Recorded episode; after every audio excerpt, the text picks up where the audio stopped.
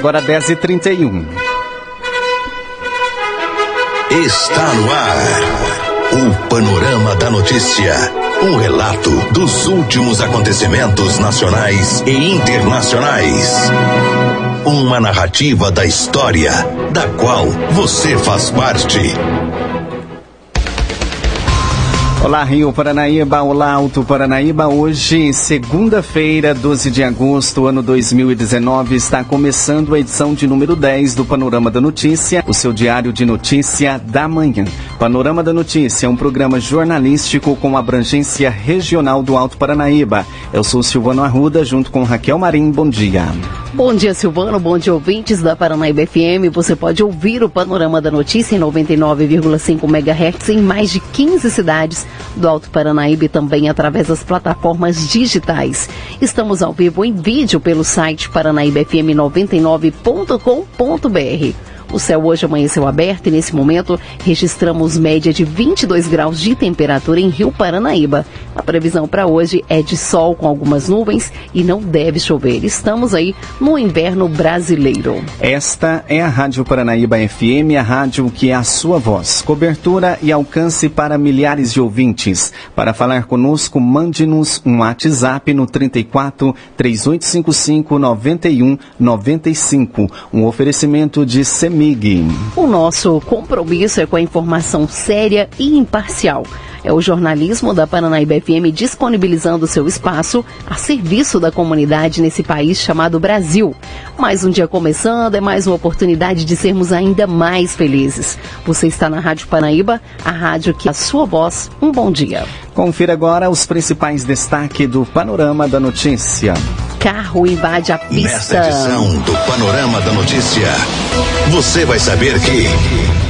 Carro invade a pista contrária e bate de frente em carro que estava prefeito e vice de Rio Paranaíba. Romeiro morre depois de ser atropelado enquanto descansava na MG 190 em Monte Carmelo. Após festa de aniversário, criança de 5 anos é encontrada dormindo sozinha no local do evento em Carmo do Paranaíba. Motorista tenta entrar em posto de combustíveis na BR 365 e é atingido violentamente, deixando cinco feridos. Tudo isso isso e muito mais aqui no Panorama da Notícia. Agora 10h33.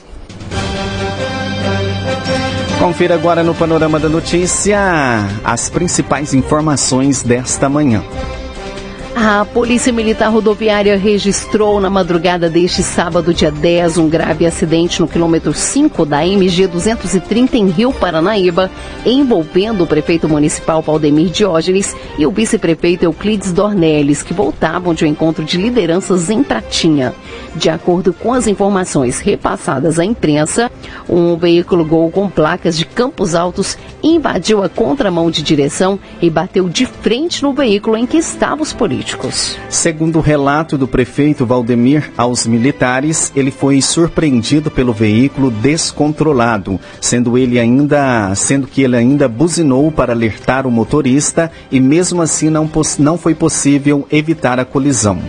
O chefe do executivo ainda disse que o condutor ainda tentou desviar, mas não conseguiu. Ainda, segundo as informações, todos os envolvidos foram socorridos para o Hospital Municipal de Rio Paranaíba, onde receberam atendimento médico. Na unidade hospitalar, o médico de plantão constatou que o vice-prefeito sofreu ferimentos leves e o encaminhou para o Hospital Nossa Senhora de Fátima, em Patos de Minas, para realizar exames mais detalhados. Já o prefeito Valdemir teve ferimentos considerados graves e, após realizar raio-x em Rio Paranaíba, também foi transferido para o Hospital Nossa Senhora de Fátima, devido ao seu estado de saúde. Assim, ficou constatado que o chefe do executivo fraturou a bacia em dois lugares e teve escoriações nas mãos. Ele passou por exames durante a manhã e os médicos descartaram a necessidade de fazer cirurgia. O condutor do veículo Gol, Daniel Francisco da Rocha, de 28 anos, ficou preso às ferragens do veículo, porém foi resgatado por profissionais do Hospital Municipal. medicado, ele passou por exames de raio-x, onde ficou constatado que ele sofreu uma fratura no fêmur e acabou sendo transferido para o Hospital Regional Antônio Dias de Patos de Minas. A perícia técnica da Polícia Civil chegou a ser acionada, mas não compareceu ao local. Os dois veículos envolvidos no acidente ficaram bastante danificados, sendo que o Gol foi removido para o pátio credenciado do Detran por estar com o licenciamento anual atrasado. Ainda segundo as informações, o médico que examinou o condutor Daniel disse aos militares que ele apresentava sintomas de embriaguez. Neste domingo, o prefeito Valdemir e o vice Euclides tiveram alta hospitalar e já estão em casa. De acordo com as informações apuradas pela nossa redação, Valdemir também fraturou uma costela e terá que ficar de repouso entre seis a oito semanas. Já o motorista Daniel, segundo as informações repassadas por terceiros, teve que passar por cirurgias. Porém, esta informação não pode ser confirmada pela nossa redação, uma vez que o Hospital Regional Antônio Dias não fornece informações de pacientes para a imprensa. A polícia. A serviço da comunidade. Agora, 10h37, a Polícia Militar foi acionada na manhã dessa segunda-feira, dia 12, para comparecer a uma escola pública localizada no centro de Patos de Minas. A denúncia feita pela direção do colégio era de que uma estudante estava passando mal por ter feito o consumo de maconha. A droga foi levada pelo coleguinha de 16 anos, que acabou sendo conduzido para a delegacia. Segundo o sargento Faria, o adolescente que estava passando mal confessou que fez o uso da maconha. Ele estava bastante agitado e apresentando é, um quadro de alucinações. A direção da escola acionou o SAMU para levar atendimento médico ao garoto. O estudante também apontou o colega que levou a droga para a escola. O estudante de 16 anos, em princípio, negou que tivesse oferecido droga para o colega. Os policiais militares fizeram buscas na mochila dele e encontraram um cigarro de maconha. Os militares foram até a casa do adolescente e encontraram mais um pequeno tablete de maconha prensada e embalada em plástico filme. O estudante foi conduzido para a delegacia da Polícia Civil juntamente com a droga apreendida. Os pais do adolescente foram comunicados. A Polícia Militar alerta que o primeiro contato da criança e do adolescente com as drogas é sempre através de um coleguinha e orienta os pais a educarem os filhos para dizerem não. 10h38 agora, você está conferindo o panorama da notícia.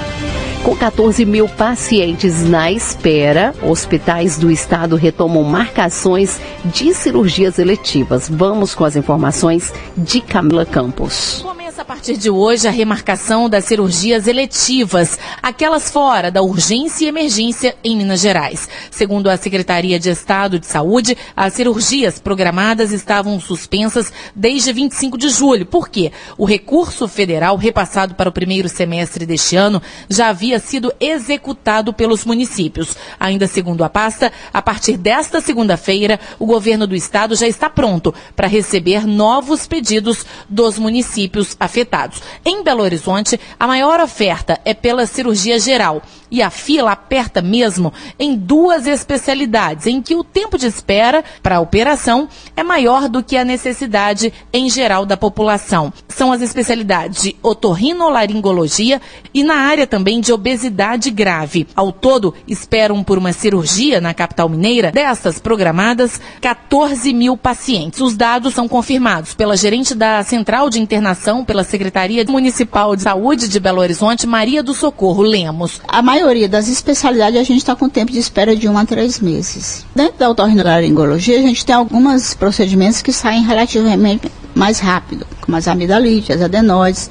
O que mais espera realmente é ouvido, que ela pode demorar até seis, oito meses para ser agendada. E dependendo da especialidade, né, quanto mais a, a, especialidade for complexa, mais tem casos do interior, porque eles normalmente eles dão conta de fazer alguns casos menos complexos e alguns casos mais complexos, então a gente mantém essa média no geral. Então, assim, o número de casos do interior e de Belo Horizonte é mais ou menos essa média, 60%, 65% de Belo Horizonte, dependendo do mês, dependendo da especialidade e 30 a 35% de casos do interior. Segundo a Secretaria de Estado da Saúde de Minas Gerais, a volta das marcações estava dependente da publicação de uma portaria por parte do Ministério da Saúde para garantir a verba necessária. Nesta portaria foram liberados mais 10 milhões de reais para o Estado referente ao segundo semestre deste ano. Em fevereiro deste ano, o Ministério já tinha destinado 15 milhões e 200 mil reais para todo o.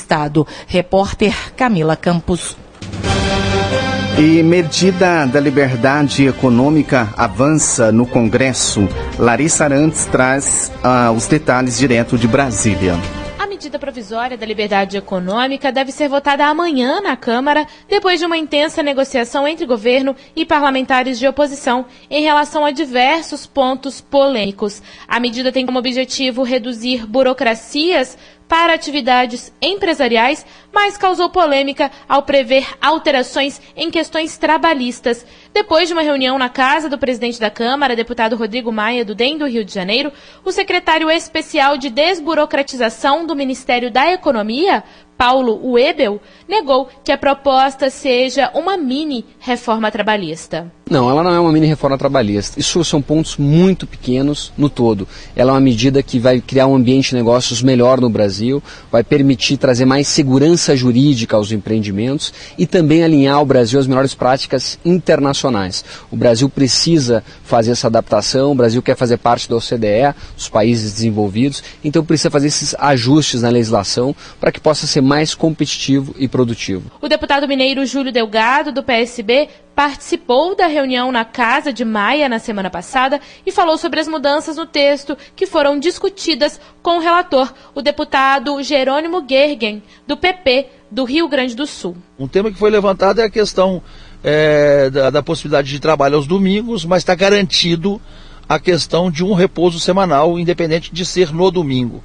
Ao se garantir isso, acho que esse ponto é, que seria o mais polêmico de todos, fica sanado pela garantia de um repouso semanal durante os sete dias da semana. Um novo texto foi distribuído aos parlamentares na última sexta-feira, com mudanças em relação à proposta original enviada pelo governo. A medida precisa ser analisada rapidamente pela Câmara e pelo Senado, porque perde a validade em 27 de agosto. De Brasília, Larissa Arantes.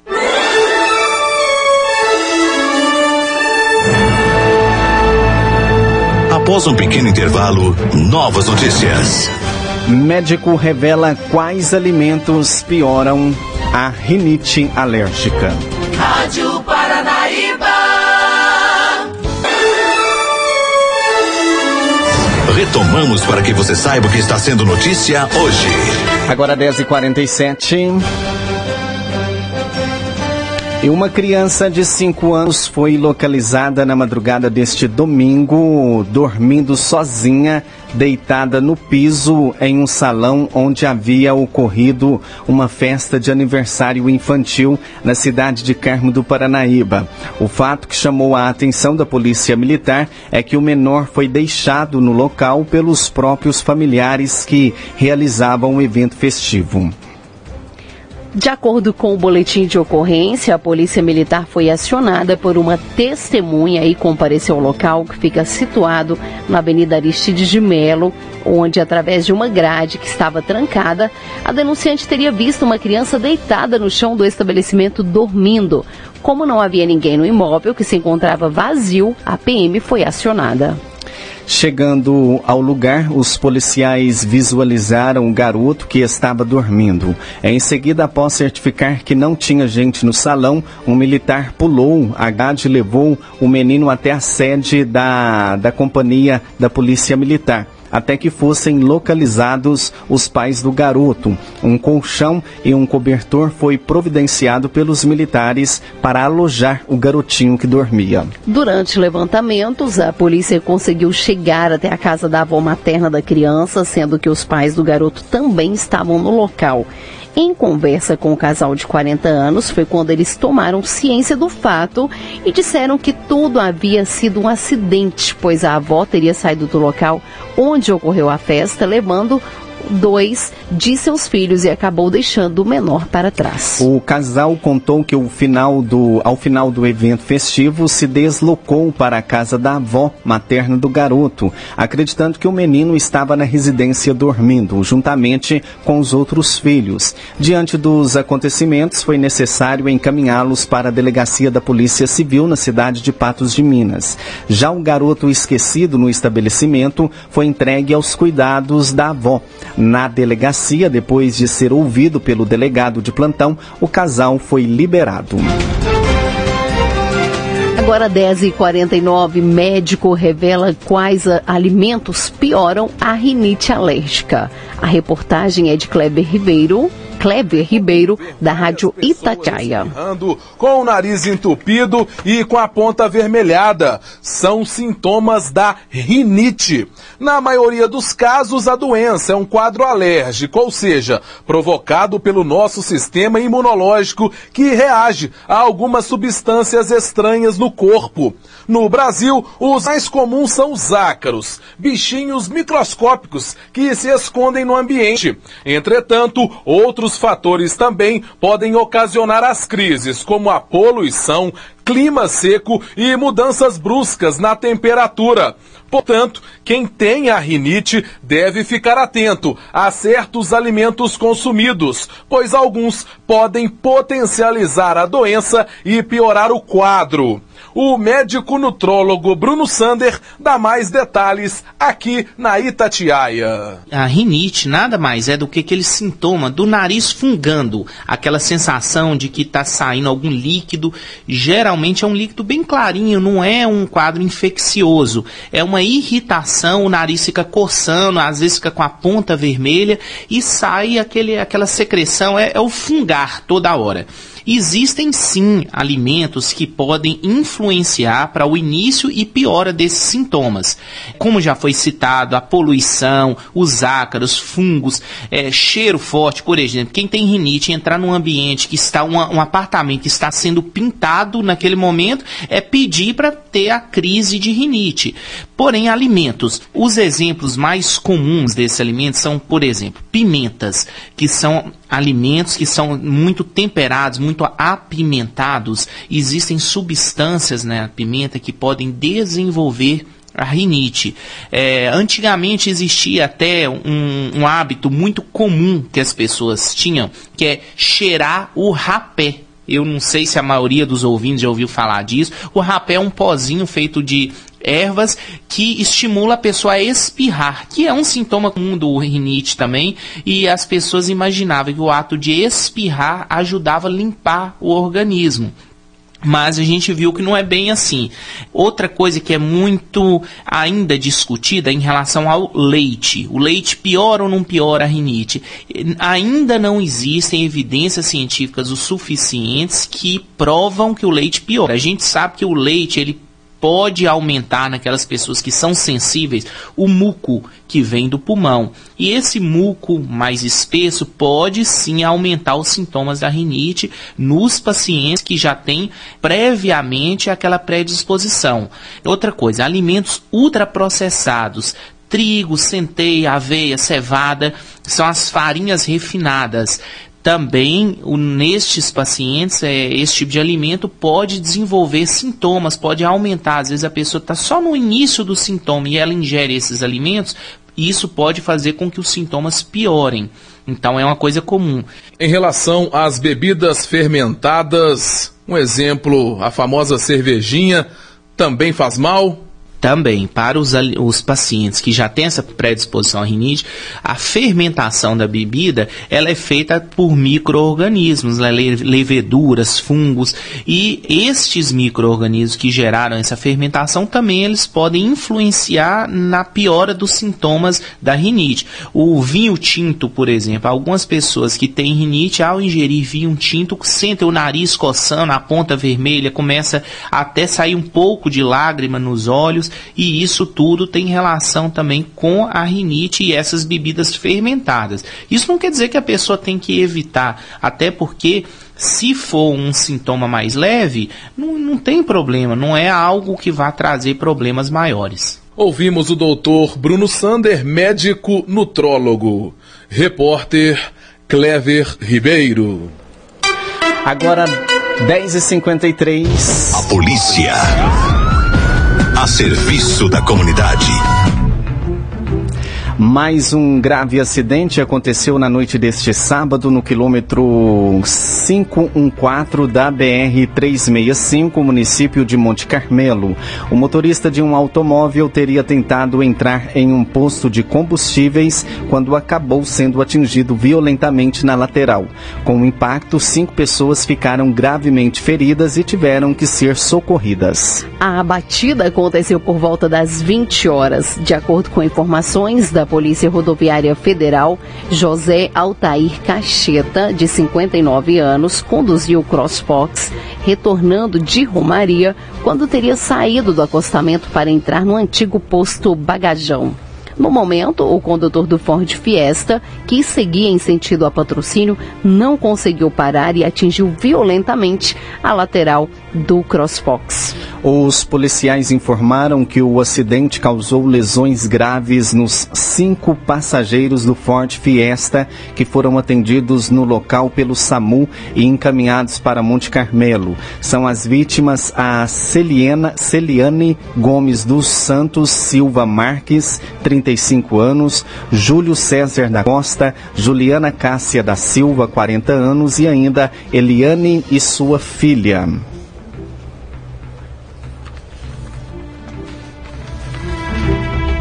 O CrossFox, que convergiu para entrar no posto de gasolina, ia de Romaria para Guimarães, não foram encontrados quaisquer sinais ou vestígios de ingestão de qualquer bebida psicoativa o motorista do CrossFox, José Altair, de 59 anos, e os passageiros Ana Marta de Souza, 54 anos, Pablo Augusto Souza Gomes, 14 anos, e Maria Badia de Souza, 76 anos, não ficaram feridos. Os ocupantes do Fiesta estavam muito lesionados, não sendo possível coletar maiores informações. Um homem de 32 anos morreu depois de ser atropelado enquanto seguia a pé para a Romaria na madrugada deste domingo. Ele parou para descansar e acabou sendo atingido por uma carreta. O Romeiro chegou a ser socorrido, mas não resistiu aos ferimentos e faleceu no hospital. O corpo foi encaminhado ao IML e a carreta evadiu do local. O acidente fatal ocorreu por volta das 4 horas da manhã no quilômetro 45 da MG 190. De acordo com a Polícia Militar, familiares de Frank de Oliveira Braz, 32 anos, disseram que o rapaz seguia com mais quatro pessoas pela rodovia sentido a Romaria quando resolveram parar para descansar. Segundo algumas testemunhas, eles se sentaram no acostamento e Frank ficou próximo à faixa branca que divide a pista do acostamento. Em determinado momento, eles sinalizaram com lanternas para que a Scania branca, sem maiores dados, pudesse visualizar. O condutor teria jogado o veículo para mais próximo do acostamento e a roda dianteira acabou acertando em cheio Frank. Uma viatura do Corpo de Bombeiros que passava pelo local ofereceu os primeiros socorros e encaminhou a vítima é, para o pronto atendimento de Monte Carmelo. Frank de Oliveira Braz recebeu os cuidados médicos, mas acabou não resistindo aos ferimentos e morreu no hospital. O corpo de Frank foi encaminhado para o Instituto Médico Legal de Patrocínio para que fossem constatadas a causa da morte. O veículo não foi localizado. Panorama da Notícia, o oferecimento de Semig. Você caminhou conosco pelo Panorama da Notícia. O conhecimento dos fatos faz de você um cidadão ativo.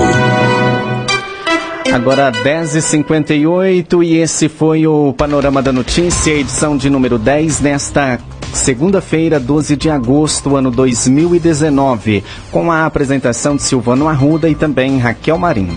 Panorama da Notícia, uma produção do Departamento de Jornalismo da Paranaíba FM Reveja e escute novamente no seu computador e smartphone.